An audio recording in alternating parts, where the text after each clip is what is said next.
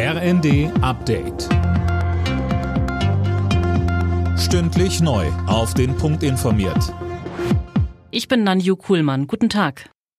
Die Hochwasserlage in Deutschland bleibt kritisch. Am stärksten betroffen ist weiterhin Niedersachsen.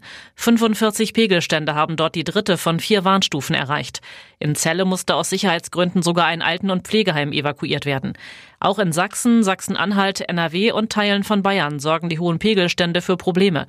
Keller sind vollgelaufen, Straßen wegen Überflutung gesperrt.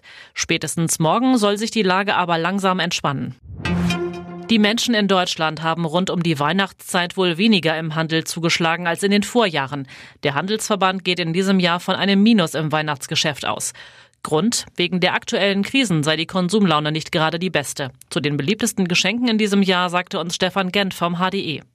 Klar, wenn Sie jetzt Juweliere nehmen, die nehmen über 25 Prozent Ihres Jahresumsatzes in diesen beiden Monaten November und Dezember. Das klassische Buch steht hoch im Kurs. Bei den Spielwaren sind es übrigens Brettspiele, die auf einmal wiederentdeckt werden. Wo wir so ein bisschen Nachteil haben, wo das nicht so gut läuft, ist der normale Bekleidungshandel und Schuhe. Das israelische Kriegskabinett berät heute wohl über einen Vorschlag, wie der Gazakrieg beendet werden könnte. Der Vermittlungsversuch ist eine Initiative aus Ägypten. Vorgeschlagen wird zunächst eine Feuerpause. Im Gegenzug sollen weitere israelische Geiseln im Gazastreifen freigelassen werden.